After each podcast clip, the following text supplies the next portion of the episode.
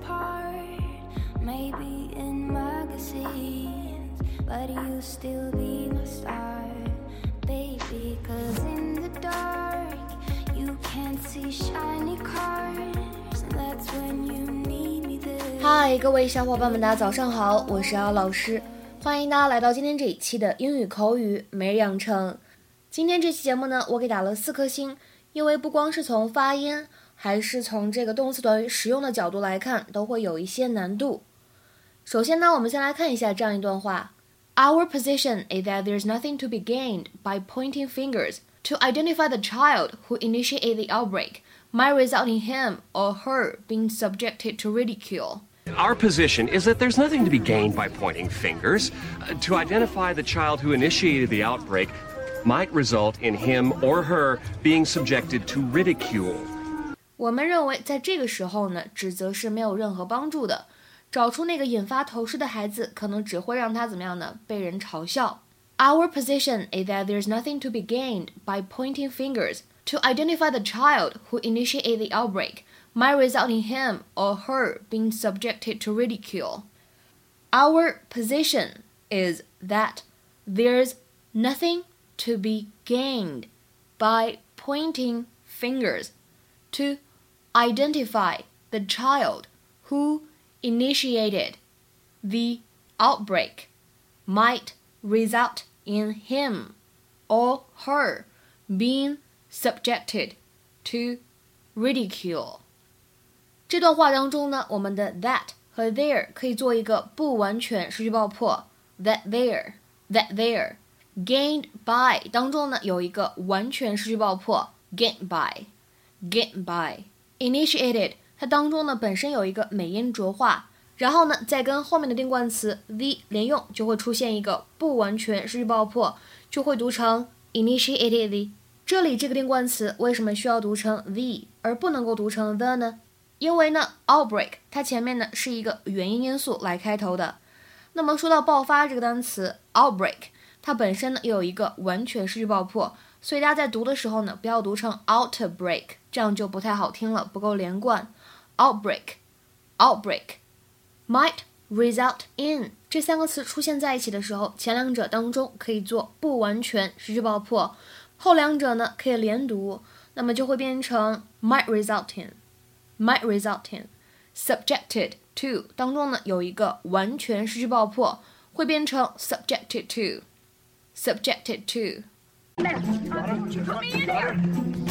is often said that good news travels fast, but as every housewife knows, bad news moves quite a bit faster. Tish, hey, you are not going to believe this. Maisy Gibbons was arrested. You cannot be serious. Hey, did you hear about I- Maisy's not for a night little while. just this week? Well, here she Oh, Maisy Gibbons running in handcuffs. I'd have killed to see that. I'll be right back. Ladies, please calm down, ma'am. This is just a precaution. If you'll just take a flyer, we can work. Hi. What's going on? Oh, there's been an outbreak of head lice. Head lice? These flyers detail all the important information concerning the situation, including the recommended delousing combs. Delousing? Do they have to make it sound so disgusting? Does anybody know where it started? I'm sorry, that's confidential information. Barcliff maintains a strict no blame policy. The guys over here. I think parents have a right to know who brought this into our school. Please calm down, ma'am. Our position is that there's nothing to be gained by pointing fingers. Uh, to identify the child who initiated the outbreak might result in him or her being subjected to ridicule. I, um. Excuse me. If you'll just take a flyer, Stop scratching now. Now stop it. Guys, let's go. Okay. Stop scratching. 在今天这期节目当中呢，首先我们先来看一下第一句话。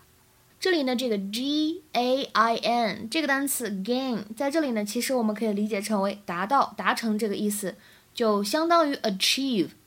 在英语当中呢，我们可以说 gain something by doing something，就指的是通过做某件事情呢得到某物，意思呢就是 to achieve some benefit by doing something。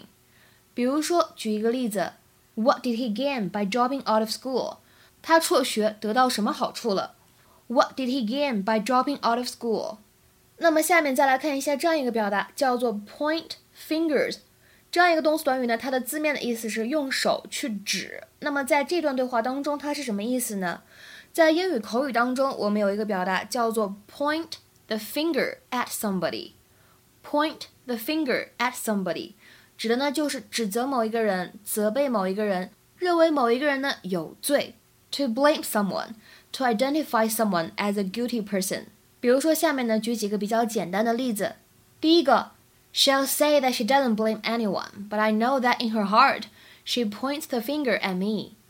她会说她不怪任何人，但是我知道在她内心深处，她觉得那是我的责任。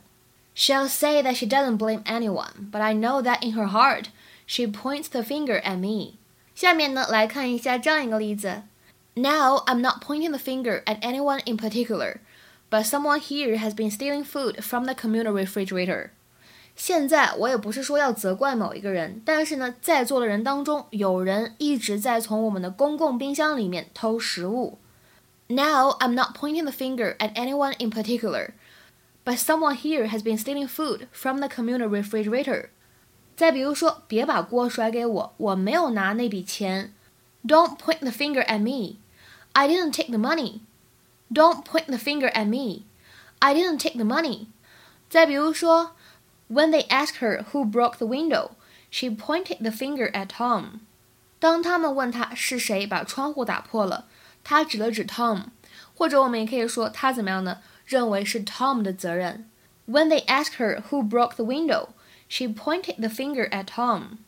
那么口语当中还有类似的表达吗？有的，我们也可以说 put the finger on somebody，或者呢 lay the finger on somebody， 也可以用来表达指责某个人这个意思。put the finger on somebody，lay the finger on somebody。比如说举这样一个例子：He'd better not lay the finger on me. I didn't do it. 他可别把锅甩给我，我可没做这事儿。He'd better not lay the finger on me. I didn't do it. 那么当然了，我们说到这个 put the finger on somebody，它呢还有其他的意思，建议各位同学呢下去以后可以做一做功课。那么今天节目当中呢还有另外一个表达需要学习，叫做 be subjected to。那么其实在这里的话呢，我们需要注意这个 s u b j e c t 这个单词它的发音。因为在这里呢，它是一个动词，所以呢，它的发音跟它作为名词词性的时候是不一样的，大家需要注意。那么这样一个动词，它本身的一个动词短语的搭配应该是 subject somebody or something to something something，subject somebody or something to something。但是呢，这个短语它日常生活当中确实是更经常会使用到 passive voice 被动语态。这个表达呢，它是 written language，它是书面语。所以呢，在写作文的时候，大家可以大胆用。那是什么意思呢？指的是 to make somebody or something experience, suffer, or be affected by something, usually something unpleasant， 让某个人或者某物经历某些不太好、不太开心的事儿。比如说，举这样几个短语的例子：第一个，to be subjected to abuse，to be subjected to abuse，被辱骂；第二个，to be subjected to ridicule。to be subjected to ridicule，被嘲笑。第三个，to be subjected to harassment，to be subjected to harassment，被骚扰。第四个，to be subjected to To be subjected to criticism，被批评。想到一个场景啊，女朋友第一次带男朋友回家，那么，那么女方这边的七大姑八大姨肯定会有非常多的问题想要问这个男生，那么就非常适合这样一个句子。I am sorry I have to subject you to all this questioning. I am sorry I have to subject you to all this questioning. 很抱歉，我得让你经历这些问题的轰炸。当然了，最后这个单词 questioning，它呢也可以理解成为审讯的意思，就是警察审讯犯人这个意思。下面的第二个例子，The city was subjected to heavy bombing. 这座城市曾经被狂轰乱炸。The city was subjected to heavy bombing. 那么今天的话呢，请各位同学尝试翻译下面这个句子，并留言在文章的留言区。The commander subjected the troops to daily inspections. the commander subjected the troops to daily inspections. Okay, that's all for today. 我们今天节目呢就先讲到这里了，拜拜。